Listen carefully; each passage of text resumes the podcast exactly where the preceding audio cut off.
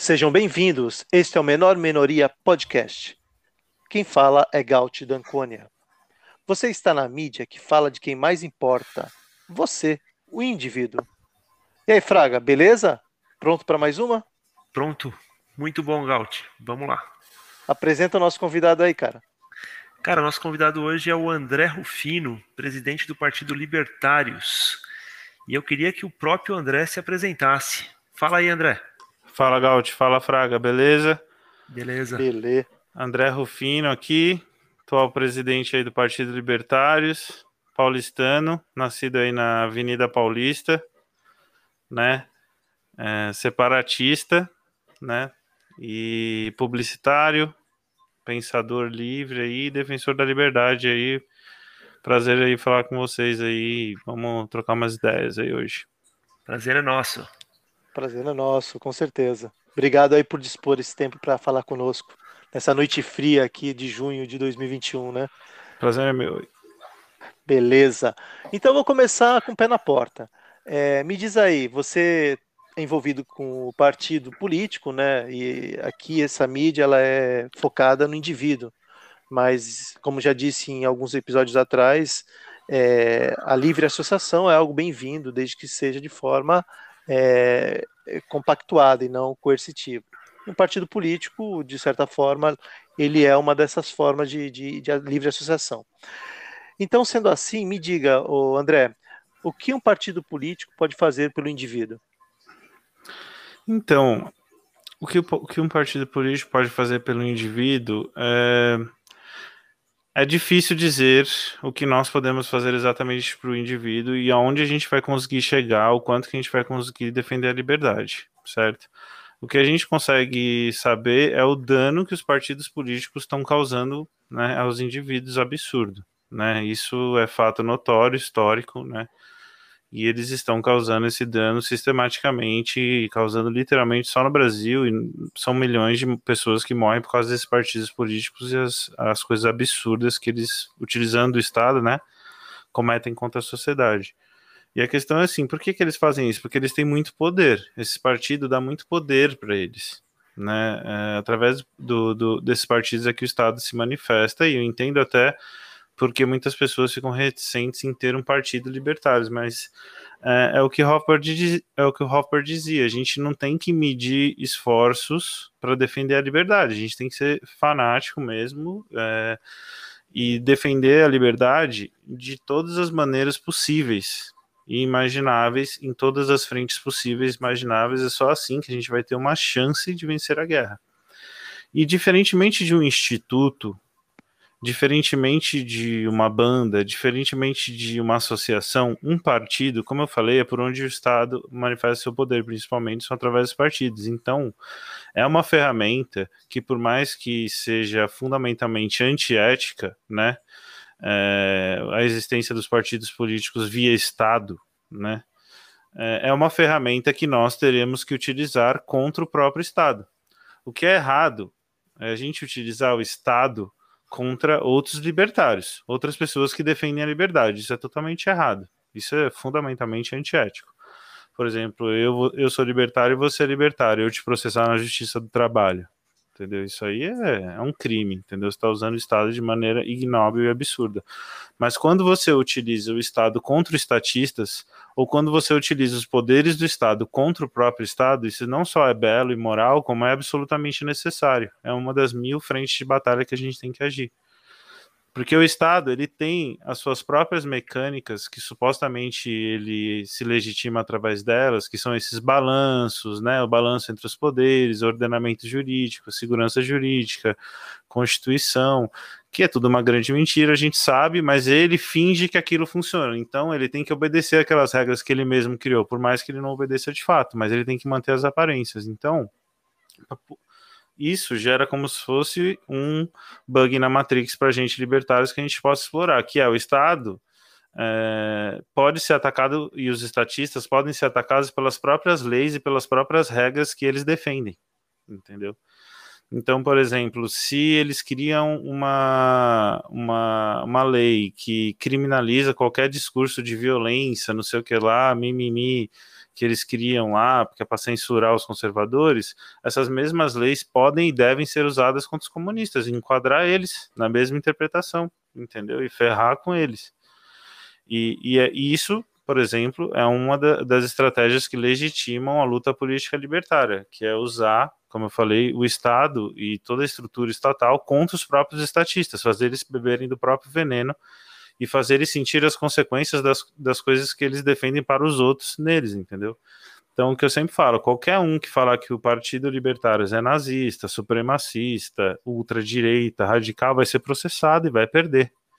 Porque não é um partido de direita, não é nazista, não é racista, não é nada disso. A gente tem estatutos, programa, história, a gente tem as nossas ideias e ninguém vai conseguir provar em juízo que a gente é uma dessas coisas e vai perder, e aí vai ter que pagar lá 10, 15, 20 mil reais de indenização pra gente, entendeu? E a gente vai é usar essas mecânicas sem dó. Isso é só um argumento, né? Que existem muitos. Outro argumento, só para ser breve, é o fato de que todo libertário eleito é um parasita comunista menos eleito, né? É um parasita comunista menos que está lá destruindo a sua vida 24 horas por dia, certo? É, e outra coisa é, existe a possibilidade da gente conseguir revogar leis, da gente conseguir revogar impostos. Agora, uma coisa que tem que ficar clara, eu não acredito que através da política a gente vai destruir o Estado. Não existe essa possibilidade. Só que sem a política a gente também nunca vai destruir o Estado. É isso que as pessoas têm que entender, que é uma, é uma revolução contra o Estado multifacetada, subversiva, com todas as estratégias possíveis e inimagináveis, entendeu? É, o, o, é como você mesmo disse, André, a luta é para conquistar a mente das pessoas, que as pessoas entendam o que é ser livre. Né? E o partido político você considera uma das grandes ferramentas para isso. Né? Sim, porque e... tem esse acesso à comunicação de massa, né? tem essa relevância por causa do Estado que domina todos os, os níveis da sociedade, então é, acaba sendo uma plataforma útil para a gente divulgar as ideias da liberdade e lutar contra os estatistas e contra o próprio Estado, entendeu? É, mas assim, a gente não tem ilusão que através da política a gente vai destruir o Estado. Não, a gente vai, se a gente conseguir diminuir é, o terror que o Estado cria é, e causa na sociedade todos os dias, pô, já vai ser uma grande vitória para a gente. Mas o nosso objetivo, sim, é destruir o Estado. Um dia, daqui muitos anos, de maneira gradual e responsável na medida do possível, também, sem guerra de preferência, entendeu? É, mas o que eu falei, a gente sabe que isso é fundamentalmente uma batalha propagandística e uma batalha cultural, né? Que é o que você falou. Só a gente só vai vencer através das ideias mesmo e ganhando a mente das pessoas através da racionalidade das evidências. É, e, e eles conseguirem encampar um, uma narrativa de que, que quem é libertário é nazista, é, é extremista, é fascista, é absurdo, porque a liberdade é o oposto disso. Né? Eu vou dizer, é só um partido libertário e só um partido liberal clássico ou só um partido conservador, que não existe nenhum desses três ainda, só o Liber, que é libertário, é, é a única é, barreira entre você e a criminalização do libertarianismo. Entendeu? Se, por exemplo, os libertários ficarem nessa de ignorar a política, amanhã vai ser crime ser libertário. E aí? E aí, quando a PF bater na sua casa por crime de ódio por ser libertário, e aí? O que, que, você vai fazer? Sete horas da manhã, ela, cinco horas da manhã, vai bater a PF e vai falar: você está preso por crime de ódio, porque você faz parte de uma organização criminosa internacional de libertários extremistas, não sei o que, mimimi. Entendeu? E, e se não tiver propagam um libertário. A ideia, é, que propaga a ideia que você pode defender seus próprios interesses. Exato. É, mas eles vão distorcer tudo. Eles dizem que a gente é supremacista, racista, sendo que a gente defende a dissolução do Estado e da coerção. Essa semana mesmo teve uma bandeira de Gladstein que foi tirada de uma foto no, se eu não me engano, no Nordeste. Sim, Catraca Livre. Catraca Livre. É. Isso, e o cara falou absurdos, como se aquilo ali fosse símbolo de racismo, supremacismo ou qualquer outras besteiras desse tipo. Propaganda, isso e... chama propaganda comunista, propaganda marxista, revolucionária. Exato. É, tem, tem que ter alguém para mostrar e, exato, e tem que ter, exato. Tem que ter alguém para, senão vai ter só um parasita lá falando que libertarianismo é nazismo e não vai ter ninguém defendendo libertarianismo e aí libertarianismo vai ser equivalente, vai ser equivalente a nazismo pela lei. E aí, esse bando de agorista que fica aí fanfarrão de internet, que eu não tenho nada contra o agorismo em si, mas tem muito agorista que viaja na maionese, na minha opinião, porque através da sonegação você só consegue se livrar um pouco do Estado e ainda você sempre troca por um grande risco, entendeu? Que eu falo, o algoritmo é importante, é fundamental, uma das maneiras de, de, de destruir o Estado a longo prazo, com certeza. Só que ele sozinho também não vai a lugar nenhum, entendeu? Toda vez que quanto mais agorista você é, maior o seu risco que você está tomando, entendeu? E, e explica para o pessoal aí o que, que é a Ágora, porque tem algum, alguns ouvintes aí que não vão conhecer o termo agorismo. É, então, é... o agorismo basicamente é uma tese defendida pelo Conkin, certo? No Manifesto do Novo Libertário, em que ele defende que você deve praticar desobediência é, civil contra o Estado, sonegar impostos e não obedecer às leis, né? E ao mesmo tempo trabalhar e fazer de tudo para que você não seja pego pelo Estado fazendo essas coisas. Ele já entendia que envolvia um grande risco no algoritmo. Por isso eu falo que o algoritmo não é solução para nada, porque é, o algoritmo te deixa muito vulnerável ao Estado também, te enjaular, entendeu? Então, é, não é bem assim. Eu mesmo, por exemplo, eu sei como o Estado funciona, eu já sou libertário há mais de 15 anos, estudo escola austríaca e toda a filosofia clássica e pensamento clássico, literatura clássica. Sempre gostei muito disso. E, e, e eu percebi que, que o Estado, é, assim, como posso dizer, não tem uma maneira fácil, basicamente, da gente destruir ele. A gente vai ter que fazer uma luta totalmente multifacetada, extremamente complexa, é, e muitas pessoas vão se perder também no caminho, entendeu? Porque o Estado é foda. O Estado, as pessoas esquecem que também o Estado mata, né? O Estado sequestra, ele não segue a própria lei dele, muitas vezes, né? Então, realmente, eu acho que, que, que, que a solução para o problema é, ela é muito complexa e ela vai passar tanto pelo libertarianismo cultural, quanto pela atuação política, quanto pelo algoritmo, e voltando né, pela questão do algoritmo, sem o algoritmo também não vai ter revolução, porque se as pessoas continuarem pagando impostos para o Estado e financiando o Estado, o Estado também nunca vai cair, entendeu? Então, o Bitcoin, todas essas maneiras de você sonegar tal, isso com certeza no futuro vai ser muito importante para a gente é, desmonetizar o Estado, entendeu? E, e, o conceito de ágora, que você falou, o conceito de ágora é antigo, é da Grécia, né? É um conceito que, que, que eram praças em que, que o comércio era totalmente livre, que não existiam nem regulações nem impostos. Essas eram as ágoras gregas, que foi daí que surgiu o livre mercado. Foram nas ágoras ali de Atenas, de Tebas, né? Foi ali que surgiu o livre mercado, como é que a gente conhece hoje mesmo.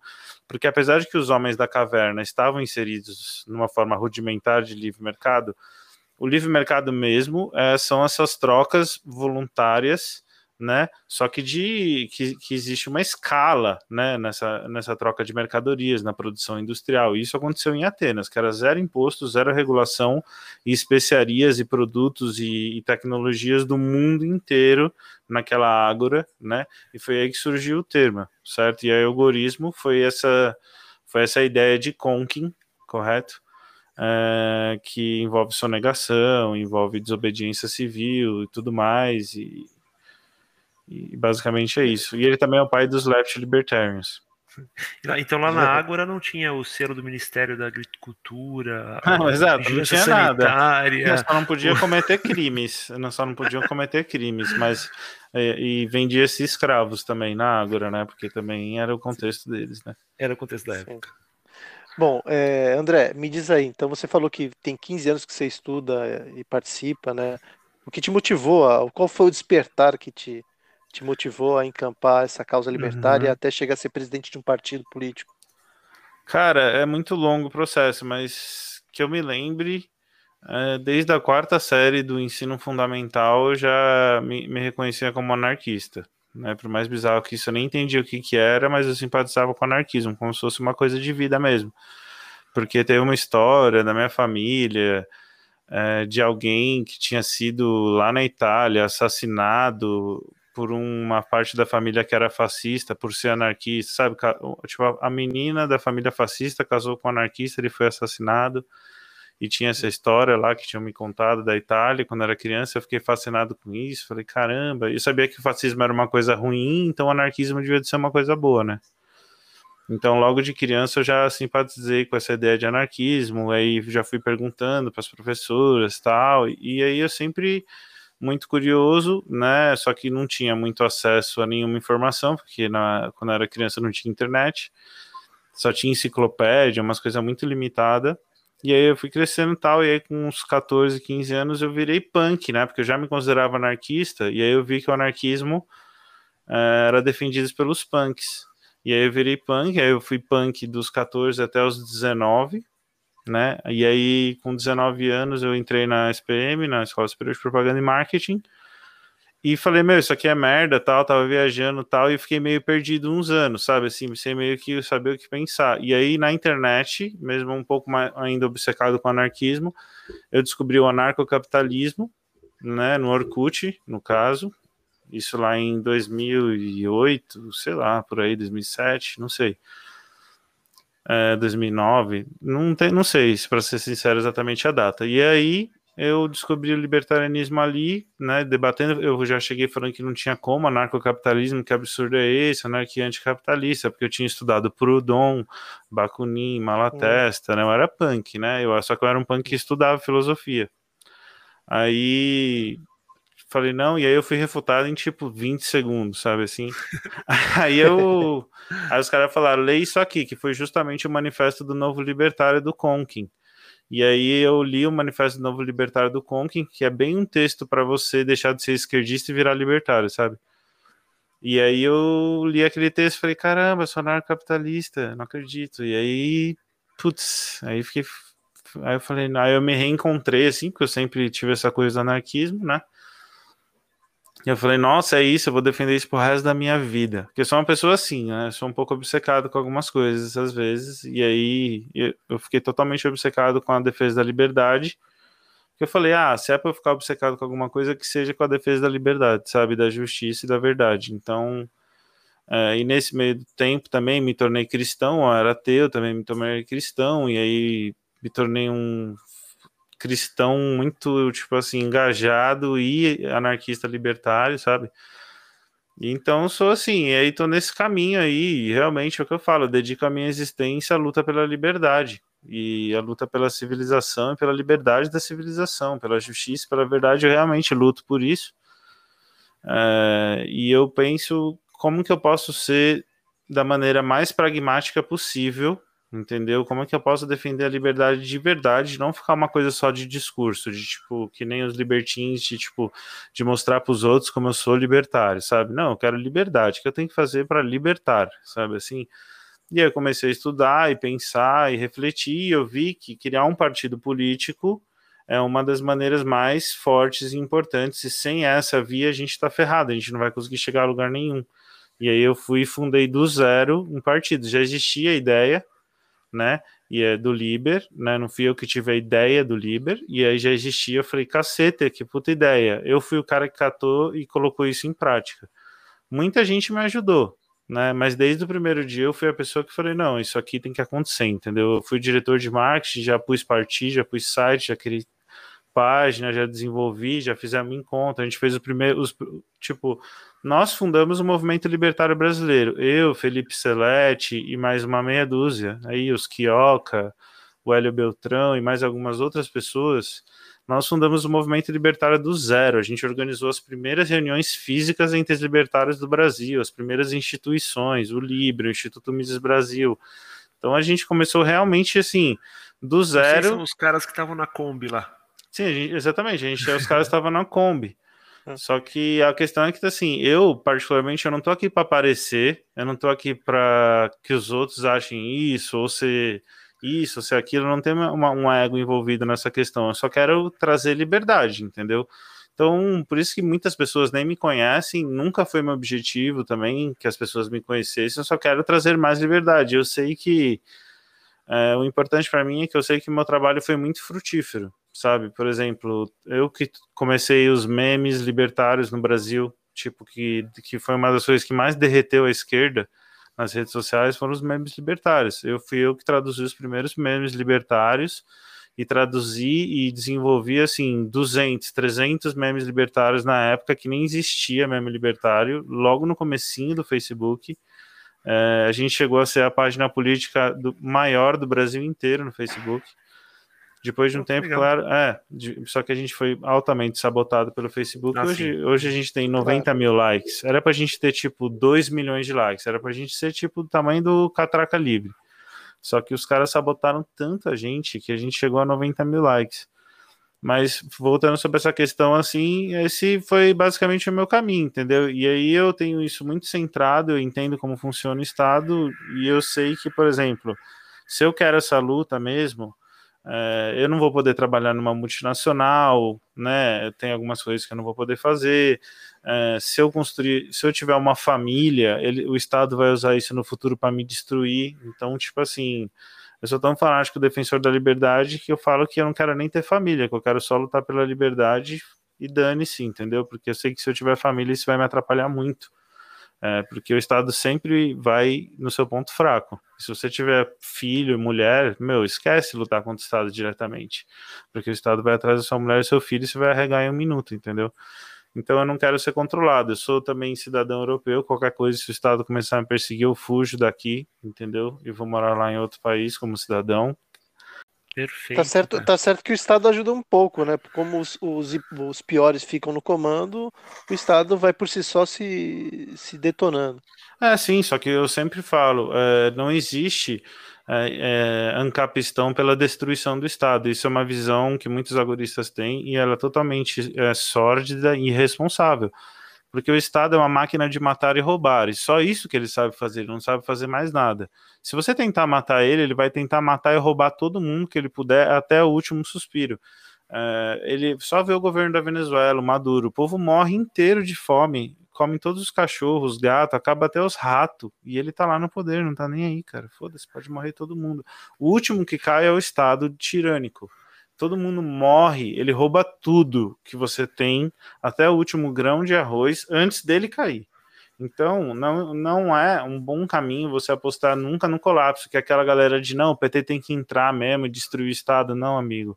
Ele vai criar uma ditadura totalitária da fome, da, do desespero. Né?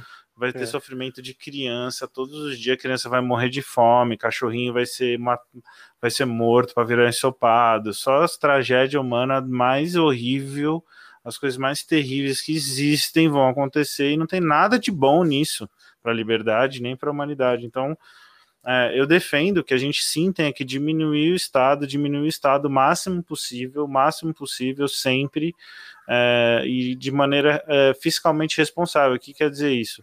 Quer dizer que eu não sou a favor de é, simplesmente dar calote em todo mundo que o Estado fez dívida. Não. Sou a favor de desmantelar o Estado inteiro e pagar todas as dívidas que o Estado fez, contanto que sejam dívidas é, justas, que não sejam fruto de fraude, né? É, se de corrupção. Tipo, tem que fazer uma investigação em todos os contratos. Ah, esse contrato é legítimo. O Brasil foi lá, pediu 200 bilhões de dólares lá para o FMI e tem que pagar de volta, cara, entendeu? É, mesmo que não tenha o que fazer, vende todos os terrenos do Brasil e paga o FMI, pau, tá ligado?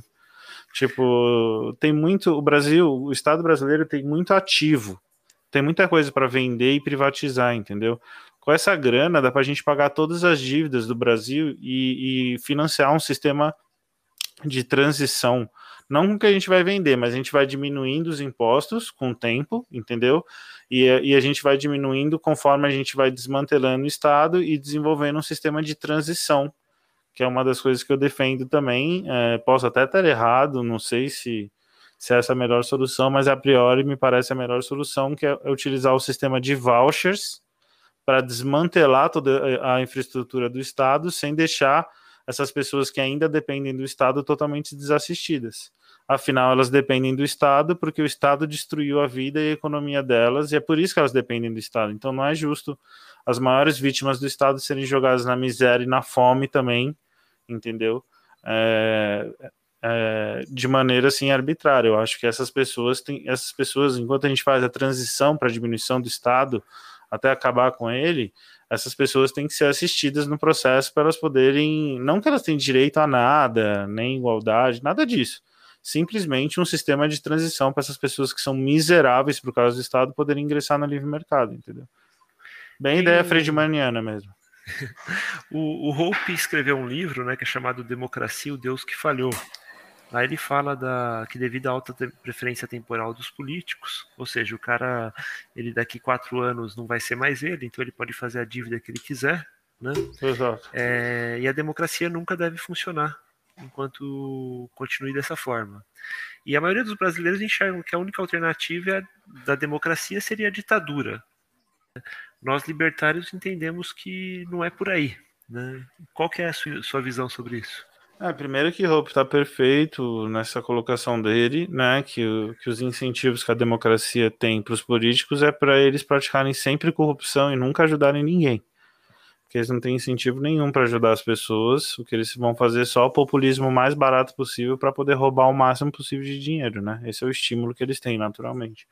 Uma coisa que tem esse estímulo natural nunca vai para frente, certo? E a questão é assim: a democracia é a ditadura da maioria, né?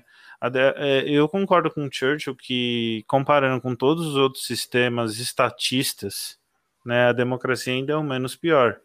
Que pelo menos existe uma outra possibilidade de você derrubar um cara, prender outro, é diferente de uma ditadura comunista, por exemplo.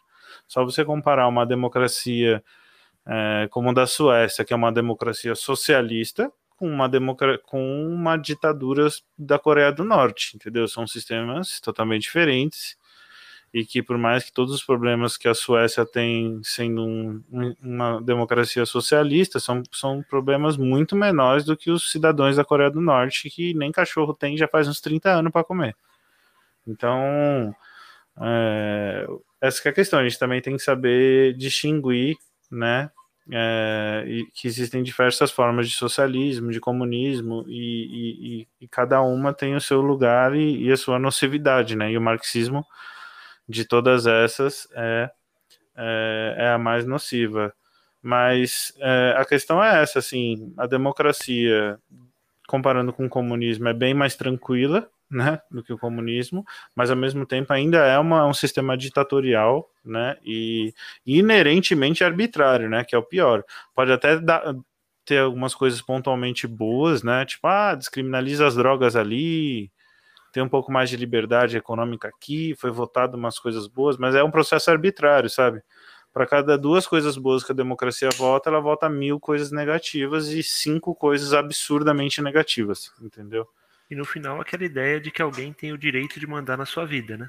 Não, exato. E assim, e já tá mais que provado que a massa, historicamente, tá sempre errada, cara.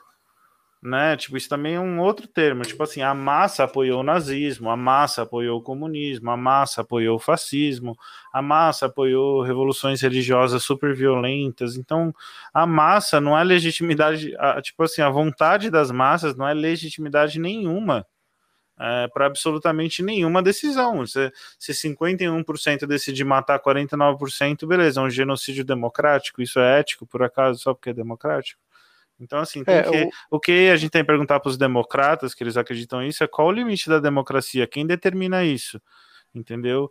é, aonde que para a vontade da maioria, porque é o mínimo da racionalidade eles terem que ter algum tipo de freio para o desejo da maioria. Eles só podem decidir até essas questões, essas outras questões não podem decidir, entendeu?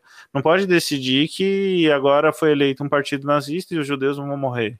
Não pode ser isso, na democracia não pode ser isso, tem que ter limite, certo? É, eu, eu sou um, um, tanto radical nesse aspecto, eu, eu comparo com o estupro, né? É, o consentimento ou a coerção. Então, quando não tem consentimento, é estupro. E no caso do Estado ou de qualquer movimento coletivista, mesmo inclusive a democracia é ela não te dá a, o consentimento, né? Então, a partir do momento que não tem consentimento, já é antiético, já é, já é algo que não está errado, né? Então, esse perfeito, conceito perfeito. Esse conceito tem que ficar de alguma forma mais claro para as pessoas. Sim. Para se questionar, porra, é certo alguém escrever num papel lá numa num livro chamado Constituição uma lei que você nem sabe, se você deixar de cumprir uma coisa que você nem sabe, você pode ser preso, tá certo isso? Né? Então, é lógico isso. Né? É, a questão é que para a Constituição ela pode existir, ela é útil, entendeu? Por exemplo, nós, Partido Libertários, nós defendemos um governo libertário com uma Constituição libertária, mas que seja tudo voluntário, entendeu? O problema é essa questão, ser voluntário, ser consentido. O problema da Constituição de 88 não é as regras arbitrárias e comunistas dela, o problema é que ela é a gente é obrigado a seguir ela. Entendeu? A gente não teve voto, não teve voz, não teve nada. E a gente é totalmente antidemocrático, que a gente tem que seguir uma constituição que foi escrita por caras que já morreram. Entendeu? E que a gente não teve, a gente era criança, bebê, quando foi escrito, muitos de nós nem existiam, entendeu? E eu sou obrigado a compactuar com isso. É totalmente antidemocrático, né? Como eles gostam de falar, é que a gente seja obrigado a seguir essa Constituição. O problema é esse. O problema é não é a Constituição em si. O problema é se ela é voluntariamente, se você assinou um documento dizendo eu, eu aceito essa Constituição, entendeu?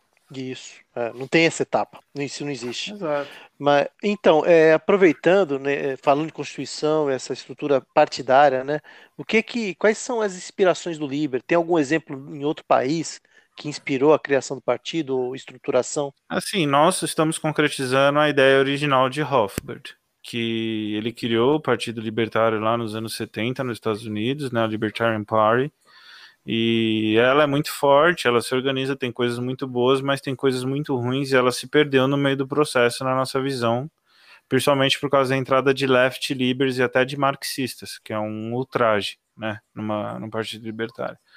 Então, até Hofford, inclusive, dizem que ele se arrependeu, não é que ele se arrependeu, ele se decepcionou muito, né, é, com que ele criou, que o que se transformou a Libertarian Party, porque deixou de ser grassroots libertarian da Escola Austríaca de Economia e se tornou left libertarian, é, politicamente correta, e, e, isso decepcionou toda a ala da Escola Austríaca, que foram os fundadores. Então, o que a gente tenta fazer é, eu acredito na visão original de Hofbert, e é por isso que eu desenvolvi o Partido Libertário do Zero, seguindo exatamente o que ele defendeu.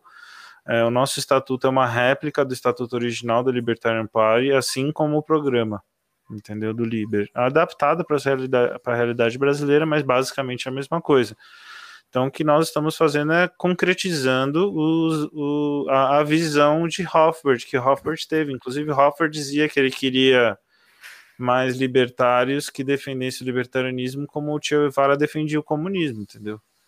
E eu, jovem, quando eu li isso, eu falei, então beleza, Hofbert. Então, se é isso que você acha, você é o cara, eu vou seguir aí a sua estratégia, sacou? Hoje o, o Liber ele ainda não pode ter candidatos, né? Ele precisa ter aquelas assinaturas para a implantação do partido. Sim. Correto? Sim, sim, sim. E enquanto não se consegue, primeiro, como você conseguir, pretende conseguir fazer isso? E enquanto não se consegue, o que, que pode ser? O que, que dá para o ah, líder te... ajudar ainda na então, sociedade? Essa é a questão. É, a gente a gente só vai coletar essas assinaturas se elas forem digitais, tá? E tem uma decisão do TSE que foi favorável à coleta das, das assinaturas digitais. Que já foi decidido isso, que eles teriam que aceitar agora. O problema é, o TSE não, não envia um marco regulatório de como é que tem que ser essas assinaturas, entendeu? Ele falou, beleza, vão ser digitais. Aí a gente pergunta como, eles já deram um prazo há um ano atrás e ainda não deram nenhum prazo. Aquelas coisas bem estatal, né? Vocês sabem. Então, Sim.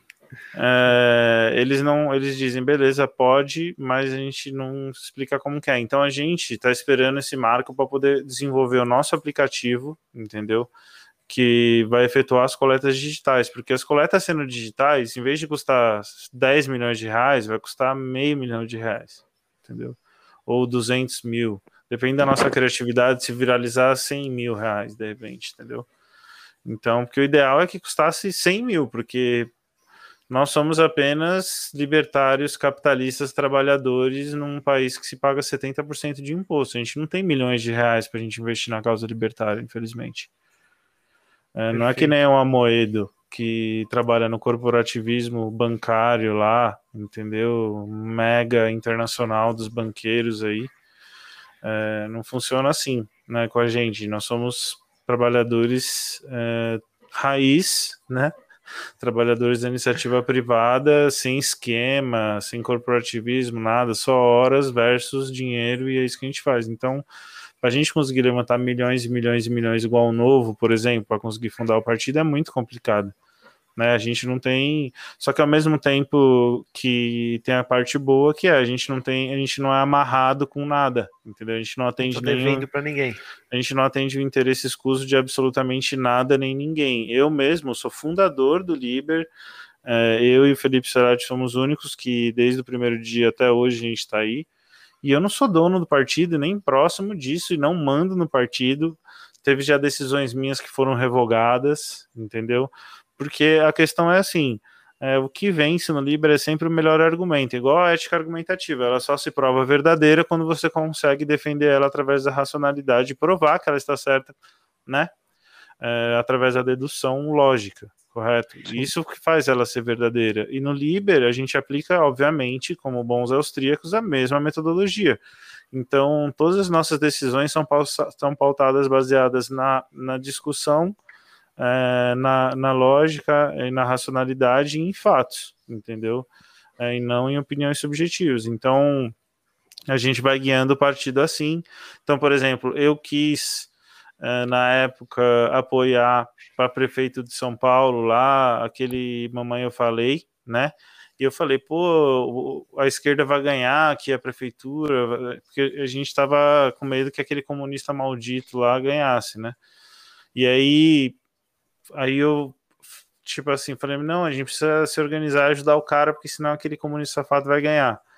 E aí eu tentei convencer a galera do partido e perdi, assim, sabe? Me refutaram pesado, mostraram as evidências, tal, que ele falando um monte de besteira contra o libertarianismo, relativizando propriedade privada, Aí eu falei, realmente, eu não, eu não conhecia essas evidências e realmente não tem condições nunca do Liber endossar o Obama, eu falei, para absolutamente nada, enquanto ele não pedir desculpas pela monte de besteira que ele falou contra a liberdade de propriedade privada.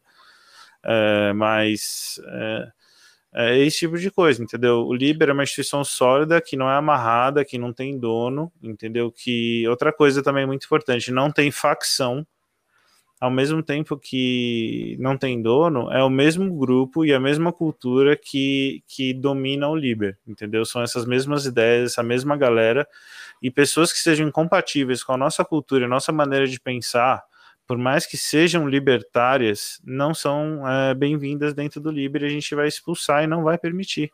Pessoas que não têm educação, pessoas antissociais, sociopatas, mitomaníacos, falastrões, sabe, pessoas assim, que são muito comuns. É, essas pessoas não são bem-vindas no Liber. Pode ser libertário, pode ser o que for, pode ser milionário, entendeu? Teve um rapaz outro dia que foi extremamente arrogante, logo que ele entrou, falou um monte de groselha, veio falando que tem muito, que é o cara que tem mais Bitcoin no Brasil, não sei o que, que poderia financiar o Liber. Eu expulsei o cara do Liber, meu. Falei, meu, você tá pensando o quê? Só porque você tem um monte de Bitcoin, você acha que a gente vai se submeter a você e a sua vontade? O cara foi expulso, banido e ainda, tipo, mandei caçar coquinha, assim, sabe? Tô, tô um pouco me lixando, sabe? E, e, e outra coisa, e que eu sempre falo, nós do Liber, a gente defende Bitcoin desde que ele valia 30 reais, 50 reais. A gente já defendia Bitcoin, entendeu? Então, os fundadores do Liber Uh, e as pessoas que apoiaram o Liber desde o começo são pessoas que investiam em Bitcoin quando ele valia 50 reais. Então, assim, o Liber ele tem um potencial de investimento via Bitcoin e via criptomoedas, né? É muito, muito grande, né? Não como um partido diretamente, porque não é possível, mas como libertarianismo, investir no libertarianismo e isso refletir no Liber, né? Isso tem muito futuro ainda, porque as, os libertários no Brasil isso é uma coisa que as pessoas não sabem, mas os libertários no Brasil têm uma fortuna secreta, como o próprio Fraga dizem, né? Que são, que, eu, que são pessoas que eu conheço dessa que época. Que não é o que... nosso Fraga, vamos deixar claro aqui, viu? É o real, é o real. Que investiam, imagina assim, que os caras investiram milhares de dólares em Bitcoin quando valia 50 reais. Quanto que os caras têm agora, entendeu? Perfeito. É... E, e o que, que o Liber consegue hoje, enquanto ainda não tem essa vamos dizer, esse, essa autorização do TSE para poder ter os candidatos e tudo mais, o que, que o Liber consegue fazer hoje? Então, então, essa é a questão. O que o Liber já fez foi fundar o maior movimento anarcocapitalista do mundo, que é o movimento brasileiro, isso a gente já fez, né? Como partido, a gente já fez isso. Isso foi a nossa história. Durante esses 10, 15 anos de existência, a gente propagou o libertarianismo e, por exemplo, introduzimos os memes libertários no Brasil, né? Beleza. E isso, por exemplo, sobre o que a gente já fez, exemplos do que a gente já fez sendo um partido e não tendo sido legalizado. Mas no presente, o que a gente está fazendo agora, nesse momento, é estruturar o partido como uma instituição, independente do que o Estado diga e das regras estatais, como uma instituição libertária de atuação política. E esse é o nosso objetivo, porque independente dos carimbos do Estado, a gente vai fazer a defesa política da liberdade. Nem que a gente tenha que ter candidatos independentes, que é o nosso grande objetivo, tá? Nosso grande objetivo nem é legalizar o Liber, é ter o Liber como um partido não regulado pelo TSE e ter candidatos independentes pelo Liber. Entendeu? Esse e é o nosso cara, grande. O cara se, eventualmente se lança por um outro partido. Não, independente, que é uma das discussões. Independente, ah, sim, sim, é uma... mas enquanto sim. também não tem o, os candidatos. Sim, não temos problema, né? Não temos problema de lançar tá candidato. Isso, Essa é a questão.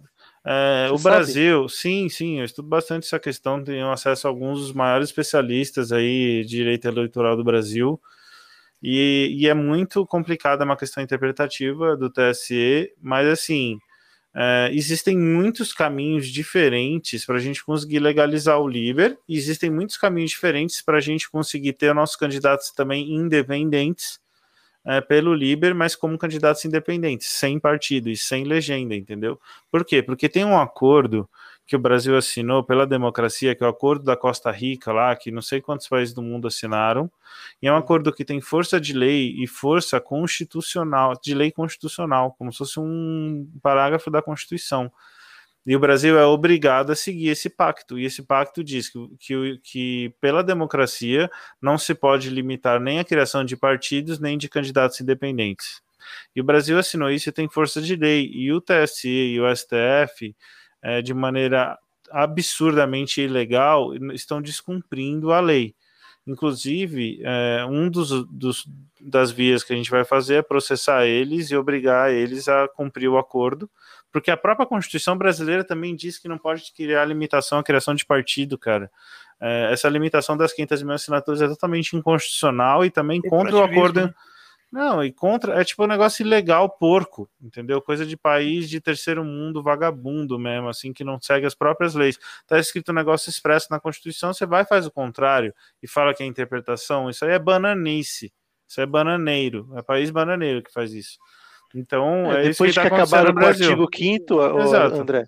Então, exato. E aí a questão é assim: é, eles podem, o STF, por exemplo, essas instituições podem muito bem, é, pelo Liber mesmo, o Liber entrar com uma representação internacional nesse tribunal e, né, e, né, e, nessa instituição lá da Costa Rica, acionando esse tratado e denunciando o STF por descumprir a lei. Então, assim, ou sai do tratado, né? É, ou cumpre o tratado. Né? Não pode assinar o tratado pela democracia e descumprir o tratado pela democracia grosseiramente. E o problema é que não tem ninguém, não tem uma voz lá organizada que vai lá falar isso, que se organiza, que vai, que pede, que faz a requisição, que segue todo o estamento do, do acordo, está entendendo? E é isso que a gente vai fazer. Então é um exemplo de um impacto de algo que a gente pode fazer sem ser um partido regulamentado pelo TSE. Por exemplo, causar problemas para o STF, justamente por não permitir que a gente seja legalizado entendeu? É, existem e... várias questões, por exemplo, a gente também defende o direito de poder defender uma nova Constituição. Por que, que o STF diz que é proibido você defender uma nova Constituição? Isso é crime de opinião, isso é um absurdo. Totalmente contrário ao que diz o artigo 5 que não existe crime de opinião, contanto que não seja defendida uma ideia vias violência, né, que é o que a gente defende, uma revolução voluntária da sociedade não violenta, é, de acordo com o artigo 5 a gente tem o direito pleno e não pode ter crime de opinião. No entanto, o STF já decidiu que é proibido você defender uma nova Constituição. Que absurdo é isso? Tem que ir lá e debater e falar e esfregar na cara deles, fazer eles falar para todo mundo lá que não pode defender uma nova Constituição e que eles são contra a liberdade mesmo e dane-se. Né? Porque que ideia estúpida é essa? Você não pode questionar a Constituição e propor uma Constituição nova, então daqui um milhão de anos a Constituição de 88 ainda vai estar em regimento. É essa a ideia dos caras. Os caras são loucos, né? Não faz nenhum sentido. Você trouxe uma das pautas que o Liber tem. Você pode listar as principais que, que o Liber ah, tem? As pautas principais Como... do Liber é defender a propriedade privada, a consequente liberdade do indivíduo, né, defender a descriminalização total de todas as drogas, é, porte irrestrito de armas, incluindo armas de guerra, armas militares, contanto que você não coloque em risco a vida dos outros, no sentido de ah, armazenar, armazenar na sua garagem uma tonelada de explosivos, você está colocando em risco a vida dos seus vizinhos. Aí não é bem assim, né? Existe é, aquele fator de risco potencial, certo? Você não pode fazer experimentos químicos, biológicos e radioativos no seu quintal e colocar em risco a vida dos seus vizinhos.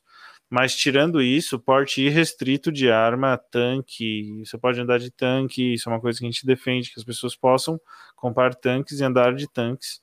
É, nós defendemos a privatização de absolutamente tudo, é, a gente defende uma nova Constituição libertária, né? A gente, na verdade, defende o direito de defender uma nova Constituição libertária, porque a gente não pode defender essa nova Constituição, a gente não pode chegar e apresentar uma nova Constituição senão a gente vai para cadeia, entendeu? De acordo com a interpretação do STF.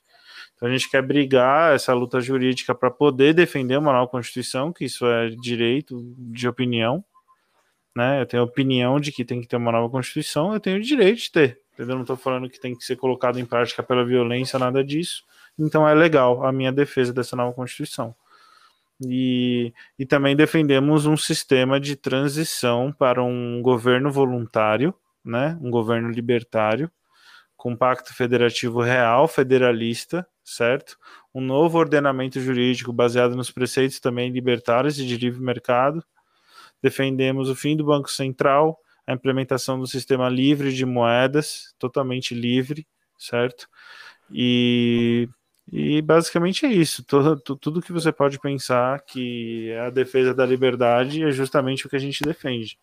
Tem o homeschooling também, né? Que é outra pauta. Sim, homeschooling é uma pauta que a gente está se organizando. Também a gente tem a gente está desenvolvendo um projeto de combate à pedofilia, que a gente acha oh. que né, que isso é muito pouco combatido na sociedade, porque muitos círculos de poder estatista estão envolvidos com essa merda, e por isso que não se combate, e tem que ser combatido, tem que se mudar a lei para ferrar com esses caras, porque isso é uma coisa que tem que acabar, entendeu? Isso é uma coisa que não pode ser aceito por nenhuma sociedade, né? Isso é um absurdo. A esquerda está defendendo agora a normalização da pedofilia e fingem que não estão ao mesmo tempo vão falar que não estão. Aí você vai ver em vários países tem até partido do de pedófilo. Na, na Netherlands, na, na Holanda, tem o partido dos pedófilos lá.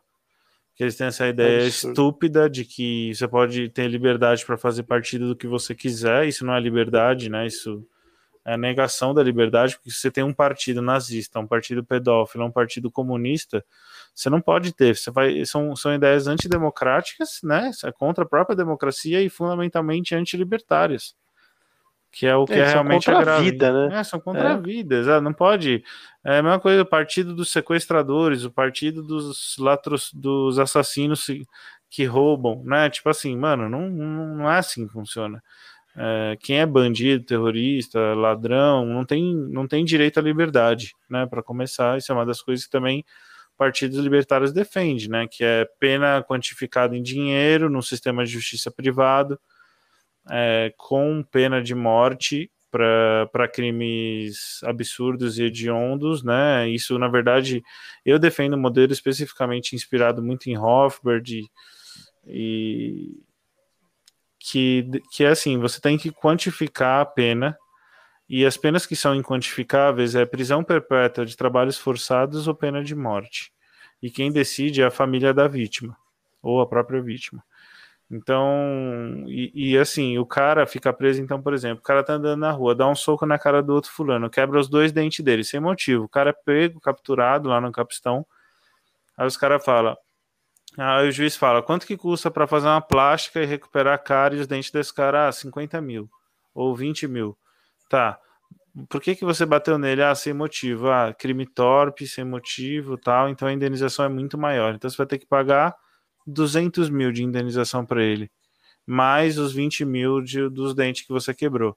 Ah, mas seu juiz não tem nada, sem problema. Pega tudo que ele tem e vende. Ah, dá 10 mil, dá 10 mil pro cara lá. Vai pra cadeia trabalhar 200 mil reais mais o custo da cadeia, que vai dar mais 50 mil. Então vai pra cadeia trabalhar 250 mil reais o tempo que for. Se demorar 50 anos, 50 anos. Quem mandou? Se demorar dois anos, dois anos, parabéns. Mas é isso, vai para cadeia trabalhar, tá? E toda a grana vai para indenizar a vítima do seu crime até você pagar o que você deve. Quando você pagar o que você deve, você sai e tá tudo certo, entendeu? Não tem problema nenhum também. E se o crime for inquantificável, é, aí é o que eu falei, pena capital ou pena perpétua. O cara fala assim, ah, tá, eu sou contra matar ele, eu sou cristão, tal, acho que não é assim que funciona. Eu quero que prisão perpétua para ele, ele vai trabalhar para essa entidade aqui, ó, pro resto da vida dele. Então toda a grana pro resto da vida do cara que ele produzir vai para entidade de caridade tal, sabe assim? Então, Sim. são soluções. Sistema de preço, sistema de preço até para isso é, é, é belo e moral, né? Ele, ele deixa tudo muito claro. Sim, a maioria dos crimes dá para você quantificar. Então, um cara vai é. na sua loja e pratica um furto. Tá, ele devolveu o que ele furtou intacto? Sim. Então você não teve um prejuízo material, beleza. É, agora, é, é, por ele ter roubado, teve um prejuízo mínimo ali. Então vai ter que pagar por aquele produto que ele desvalorizou por ter roubado, né? Porque já foi um produto que já foi roubado, não um produto qualquer. Sim. Então ele desvalorizou, beleza. Aí teve o trauma do cara ter que lidar com isso, essa dor de cabeça e não sei o que lá. Aí vai lá, 10 mil. Ah, também não tenho nada, sou morto de fome, não sei o que lá, sem problema. Vai pra cadeia, morto de fome, vai ter comida, vai ter roupa, tudo, porque é do interesse da, da prisão privada que o cara esteja bem alimentado e vestido, certo? E tomado banho. E aí ele vai lá e vai começar a trabalhar 15 mil reais para pagar o que ele roubou, que ele furtou lá do crime sem é um crime não violento, tá, tá, tá, 15 mil de indenização. O cara vai pra cadeia, trabalha 15 mil e sai, cara. Se ele conseguir fazer 15 mil em três meses, ele sai em três meses. Se ele for um puta de um vagabundo e não produzir nada, foi um inútil, é, ele vai produzir, vai demorar 5, 6 anos para ele produzir 10 mil. Fazer o quê? Entendeu? Da próxima vez você pensa em não ficar prejudicando a vida dos outros, e ter que indenizar depois, entendeu? Mas para a gente começar toda essa mudança aí, a gente tem que colocar os mandatários lá. E o, o Liber, ele só vai aceitar libertário como mandatário ou não? Ele também pode aceitar um minarquista ou algo assim? Não, sim, a gente tem uma, uma questão que é assim. É, nós somos um partido libertário que, e o nosso objetivo é, sim, desmantelar totalmente o Estado e criar um governo voluntário certo? Esse é o nosso objetivo. Não Ou é seja, acabar com o governo. O que você está falando não é obrigar ninguém a participar disso, é quem quiser Exato. aceitar isso. Quem quiser quem aceitar se, isso. O que a gente quer acabar, essas que, regras. É, a gente não é contra o governo, a gente é, é, contra o Estado. E o que, que é o Estado? É uma forma de governo que te obriga você a participar. A gente está defendendo uma forma de governo que não te obriga você a participar. Vai ter lá STF, os três poderes, ainda vai ter deputado, porque essa é a questão. A gente também tem que entender que existe a janela é, é, eu esqueci o termo de, over, de, de Everton, Overton, eu esqueci, que é aquela janela de possibilidades da população, entendeu? Eu esqueci o termo agora. Mas eu ponto assim: a, a, se você chegar para as pessoas, olha, não vai ter Estado e nem governo, que no final que a gente, de certa maneira, quer não precisa nem ter um governo se as pessoas não quiserem, vamos dizer, né? Mas assim, se a gente chegar e falar isso, as pessoas assustam. Agora, se você chegar e falar assim, não, a gente é a favor de que tenha um governo, vai ter um governo, vai ter lá as pessoas para você eleger no sistema democrático, tudo, só que vai ser voluntário. Entendeu? Então, pessoa, as pessoas elas vão entender isso dentro da janela de possibilidades dela porque elas não conseguem enxergar uma sociedade sem governo, vocês estão entendendo? Se você propor isso, vai ficar fora da janela, elas vão falar, não, tá errado, isso não tem como funcionar. Agora, se falar, você só ressignificar e falar, que é o que a esquerda faz, né? E, e você falar Sim. assim, não, é, o que a gente precisa é de um governo com toda essa estrutura democrática, tudo, um governo democrático libertário, um governo democrático voluntário. Não interessa o nome que você der, se você colocar voluntário e ele for de fato voluntário, tanto faz o nome. O que, o que interessa não é a gente destruir o Estado? Não é esse o nosso objetivo? É isso. Então, dane-se o nominho e a estrutura que as pessoas precisam ter, que vai demorar não sei quantos anos para entender que isso aí também não precisa, sabe? Mas o que é, que é importante para mim, especificamente, e que, o que, na minha opinião, tem que ser importante para todos os libertários é combater o Estado. E se isso for defender um governo voluntário, que seja. Que isso, se isso for defender uma democracia, entre aspas, libertária, que seja. Entendeu? acabar com o monopólio da Exato, violência. A gente quer acabar com o monopólio da violência. Não importa o nominho que a gente fique dando para as coisas, entendeu? Que a esquerda também se tocou disso. Dane-se o nominho que a gente der para as coisas. O que importa é a ditadura do proletariado, entendeu?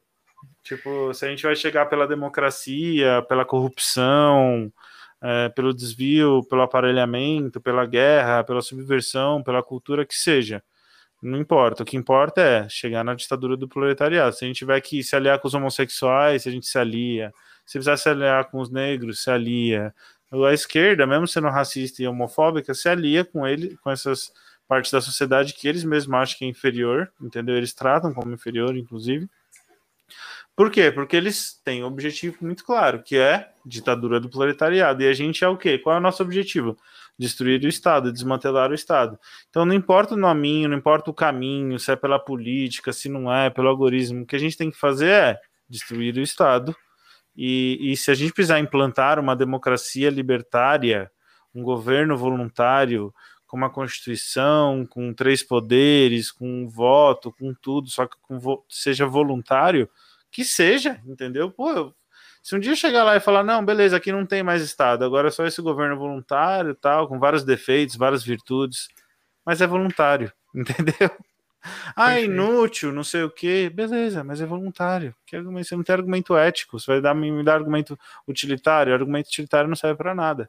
Não, só, é... E só o fato de, de ser voluntário significa que ou ele é bom ou ninguém vai querer. Exato, ou ele vai cair participar. em desuso. Não, e outra, a gente já cria um sistema em que esse próprio governo já esteja também inserido no ambiente de livre mercado. Então, assim, se as pessoas quiserem votar outros ordenamentos jurídicos é, nos municípios, elas têm o direito, por causa do. Lembra que eu falei que também que a gente defende o real federalismo libertário? Que é o que? Beleza, a gente vive num país que é um governo, uma democracia libertária, governo voluntário, zero imposto, zero regulação estatal, certo? Zero lei estatal. Existem as leis é, implementadas voluntariamente, ordenamento jurídico voluntário, e a gente propõe esse sistema. E os municípios, se quiserem implementar outros sistemas de ordenamento jurídico, contanto que eles não criem é, e não se comportem como um Estado, tá tudo certo. Contanto que eles não obriguem e não violem a liberdade das pessoas, eles também podem criar infinitos outros ordenamentos jurídicos, infinitos outros sistemas democráticos para votar as questões lá que eles têm em comum. Entendeu? Isso não tem problema. Eu até falo que a democracia, o sistema democrático, ele tem sim lugar na sociedade libertária, só que para resolver pequenas questões de maneira voluntária. Então, assim, vocês, vocês moram num bairro, certo? E aí, a cada 10 anos, tem licitação para ver qual que é a empresa de esgoto que vai fornecer o serviço para os próximos 10 anos, certo? E eu acho que não tem nada de errado as pessoas irem lá e votarem na melhor proposta, e a melhor proposta ganha, e todo mundo fala: ah, tudo bem, não pode ser a que eu escolhi, mas a outra é muito boa também, eles também têm bons argumentos. Se você aceitar que a maioria voluntariamente votou e aceitou a empresa de infraestrutura de esgoto no seu bairro, não tem nada de errado e é uma maneira de resolver esse conflito de interesses e de opiniões, entendeu? Porque é, o sistema de voto não é uma coisa, não é uma coisa é, totalmente idiota. Ela tem a sua utilidade, ela tem sim a sua função. O problema é o Estado, entendeu? O problema é a coerção, não é o voto em si, entendeu? Você pode você pode usar sim o sistema de votos para resolver questões técnicas, às vezes, de opinião, entendeu? No, no, mesmo numa empresa, tem 10 só, tem 11 sócios. E aí seis votam numa coisa, cinco votam em outra, seis ganham e é isso que vai ser implementado pela empresa. Não é uma ditadura, tá todo mundo lá voluntariamente, todo mundo aceitou esse sistema de voto com um, um método para resolver esse tipo de problema, então é 100% ético, entendeu? Então, o problema Sim, é... da democracia é o Estado, não é o sistema de votos. O problema é o poder, você decidir quem vive, quem morre, quem que vai ser roubado e quem que não vai ser roubado. É isso que está errado, é o que está sendo democratizado, né? Que a liberdade é alheia. Esse é o problema, e não em si o sistema de votos. Não é necessariamente totalmente idiota, entendeu? É, o, um condomínio perante o Estado é muito mais correto, mais justo, né?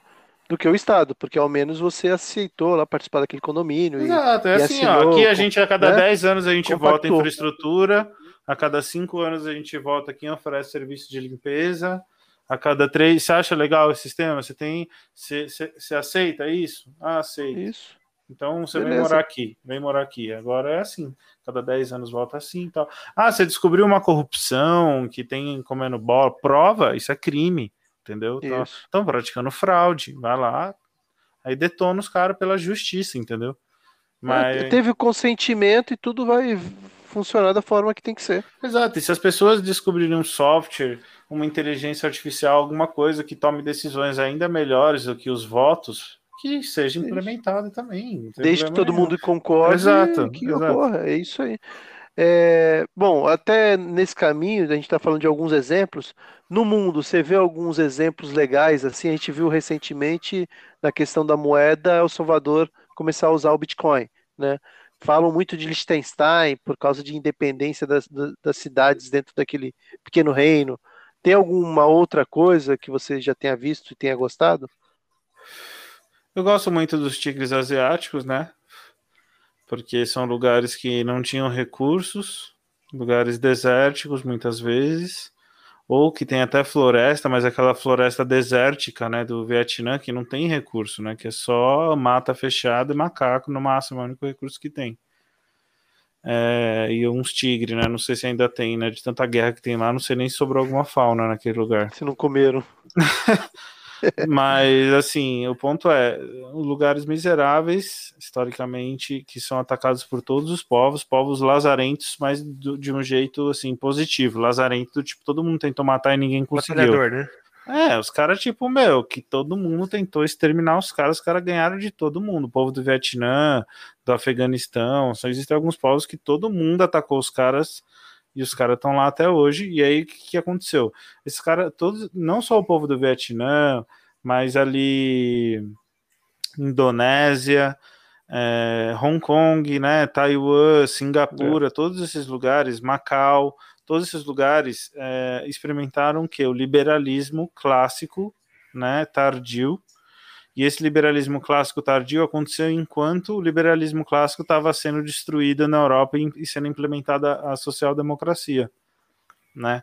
É, então, o que, que aconteceu? Esse foi um grande exemplo, porque eles saíram da miséria sem recursos naturais e só o livre mercado, só o livre mercado, né? E as pessoas e os indivíduos livres, eles sozinhos conseguiram a partir do quase nada criar riqueza e tornar esses lugares é, os melhores IDHs do mundo é, e os maiores crescimentos de IDHs do mundo inteiro, entendeu? E mais Ela não uma... tem CLT não, né, André? É, então, eu não sei como é que funciona os pormenores. Hoje em dia eu até acredito que deve ter, porque a social-democracia e o comunismo, eles avançam em todas as frentes, não tem nenhum lugar que eles Sim. perdoam, né? Mas ao mesmo é, tempo, eles são uma grande. Os tigres asiáticos são uma grande evidência, como um povo que está na miséria absoluta e sem recursos naturais, apenas com livre mercado, consegue em 30 anos virar uma potência mundial absurda. Imagine um país que já é um pouco desenvolvido, que nem o Brasil, com o tanto de recurso natural que tem, com um povo bom, com um povo majoritariamente cristão. Uh, o potencial que a gente tem, o Brasil poderia facilmente ser mais rico que os Estados Unidos que a China junto se tivesse livre mercado, porque os Estados Unidos está longe de ter livre mercado. Se o Brasil é, tivesse o... um livre mercado suíço, é, que nem é o melhor livre mercado do mundo, mas já é muito bom, o Brasil em 10 anos já estaria ali entre os três países mais ricos do mundo e brigando com a China e com os Estados Unidos, entendeu? Fácil, fácil, fácil, fácil. É, você pega, você pega a história, os países que enriqueceram foi com liberdade, né? O próprio Estados Unidos, Sim, o início todos, dos Estados Unidos todos. fez Todos. Sem exceção, sem exceção, sem exceção, é. Sem exceção. Os é. países nórdicos viraram ricos por causa do liberalismo Isso. clássico, depois veio a social-democracia e se aproveitou da riqueza estabelecida pelo liberalismo. bem ao estilo marxista, que os próprios marxistas defendem, o Marx defendia que o liberalismo fazia parte do, do marxismo, porque sem o liberalismo não ia ter quem criasse a riqueza para depois ser redistribuída pelos marxistas. Ele mesmo defendia que a sociedade tinha que passar por um processo liberal. E eu já até refutei muito marxista, porque de acordo com a própria teoria marxista, eles deveriam agora de estar defendendo o liberalismo no Brasil, que é para poder, depois do liberalismo, eles implantarem a, a, revolução marxista. Porque se eles fizeram a revolução marxista agora, numa sociedade totalmente depredada pela social-democracia e pelo próprio socialismo, eles não vão ter riqueza nenhuma para redistribuir. Entendeu? Em seis meses eles já não vão ter um real para pagar mais nada, vão virar Venezuela muito rápido, que é o que está acontecendo com a Argentina. É, tipo assim, para o comunismo funcionar de acordo com o próprio Marx, você precisa do período do liberalismo clássico, e aí a sociedade fica rica. Aí você faz uma revolução violenta, rouba tudo, estabelece uma ditadura do proletariado com essa riqueza roubada, e com essa grana você se estabelece no poder e salva o proletariado, até parece, né? É. E aí. País como a Venezuela, que já foi rica, né? Então, mas um aí, dia, exato, e aí o que acontece? É, com a Venezuela foi um caso, um caso clássico da Revolução Marxista como ela tem que ser, um país rico, né, cheio de recursos, é, que tinha bastante liberalismo econômico, que já tinha enriquecido, e eles fizeram a Revolução marxista através da corrupção e do populismo, né? E fizeram lá o, a ditadura do proletariado. Beleza, isso aí é marxismo. Agora, por exemplo, o que está acontecendo na Argentina? A Argentina foi empobrecida por um socialismo light e depois marxista com o tempo, que é o peronismo, né? Com aquele populismo tal absurdo. E aí eles depois do socialismo, eles foram para o comunismo, do socialismo que colapsou a economia, eles estão tentando ir para o comunismo. Aí nem a teoria marxista acredita no que eles estão fazendo, porque eles deveriam de agora estar num período de liberalismo para ir para o marxismo, e não um período de podridão e pobreza social-democrata socialista, entendeu? Então, como é que eles vão redistribuir? O que, que eles vão redistribuir na Argentina se todo mundo já está na miséria, está entendendo? Agora, é... o, o, pro libertarianismo, esses, esses territórios são territórios férteis. Você vê na Argentina, tu tem o Javier Milei, né? Que é um cara expoente Sim, eu conheço o Javier Milei, já, já fiz reunião com ele, gente finíssima. Então, talvez sejam pontos. Ele é um herói que, libertário. É, pontos de virada, né? Lugares tão. tão é, o problema é que ele, o problema é que o negócio é assim, é o que eu falei. Quem somos nós libertários? Nós somos pessoas honestas, trabalhadoras, entendeu? Que a gente ganha um salário, é empreendedor, fica tá se ferrando sempre e tal. A gente não tem milhões e milhões e milhões para investir. É o que, vai, o que acontece na Argentina. Em, em contraponto, a esquerda tem dinheiro de propina, né? Que eles roubam, dinheiro do aparelhamento que eles desviam, né? Eles têm dinheiro do crime organizado, do tráfico de drogas, que a gente sabe que a esquerda é totalmente envolvida com o tráfico de drogas, não no, América Latina, no mundo inteiro. Eles são, eles, eles recebem financiamento até de terrorismo internacional, tipo Hezbollah e coisas assim. É, a esquerda recebe dinheiro de empresas multinacionais, corporações, tudo ao mesmo tempo. Você está entendendo a diferença entre eles e a gente? Então, é. a questão é, por mais que a gente seja muito bom, os caras têm um milhão de vezes mais dinheiro que a gente, a esquerda, né? Que eles são anticapitalistas, mas quem é pobre é a gente, são, quem são ricos são eles, né? André, indo aqui para o final da nossa reunião, uhum. aproveitando que está falando de dinheiro, queria saber qual que é o valor de filiação para o Liber e por que, que alguém devia se filiar a esse partido, o que, que é feito com esse dinheiro que é arrecadado. Daí legal, as considerações é, a finais a também a respeito disso. Funciona assim, para você participar do Liber, você tem que preencher um formulário inicial para você poder virar membro do Liber, certo? Onde que encontra esse formulário? Esse aí? formulário eu passo o link para vocês, você encontra no libertarios.org.br, tá? Você encontra lá e você vai lá no, no, no Participe e aí você vai encontrar o link para o formulário. Mas a gente, inclusive, agora, já na virada desse mês agora, a gente já está implementando um novo site do Liber, né? Um site bem mais legal, bem mais modernoso, com várias coisas diferenciadas, a gente está fazendo um puta site mesmo. Então, tá legal, mas... a gente deixa no descritivo do episódio Sim, isso. E é, exato, e aí assim, é 120 reais para você ser filiado, né? Depois que você for membro, por, por pelo 120 menos 120 por mês, por década. Não, por ano. por ano, 120, 120 por, por ano. ano, sim.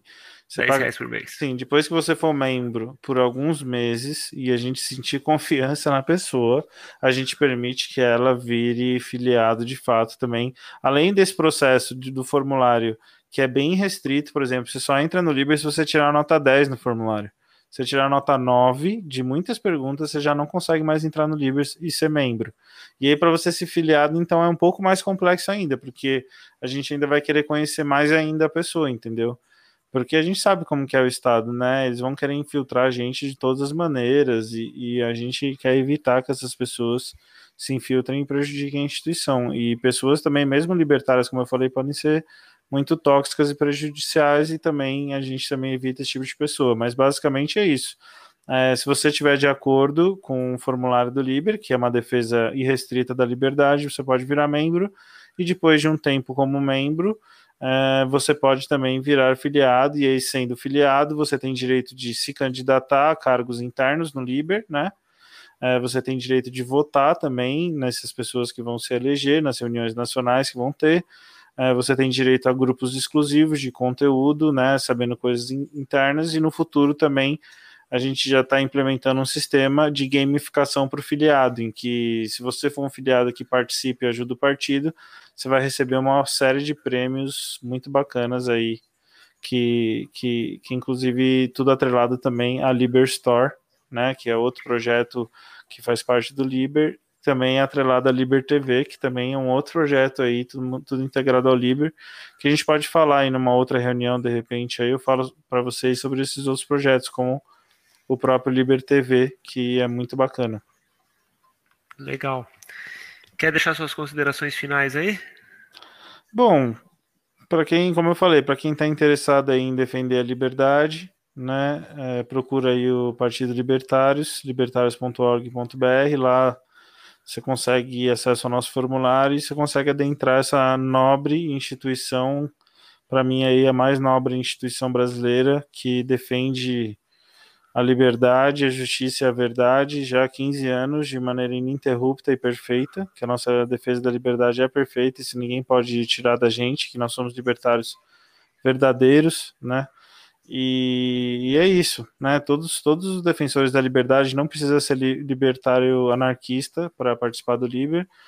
É, conservadores é, verdadeiros e liberais clássicos verdadeiros são bem-vindos no Liber, podem se candidatar pelo Liber. Nós, som, é, nós vemos os, os, conservadores verdadeiros e os liberais clássicos como os nossos aliados naturais, né, por mais que sejam diferentes. A única coisa que eles têm que respeitar é que nós somos um partido libertário ANCAP.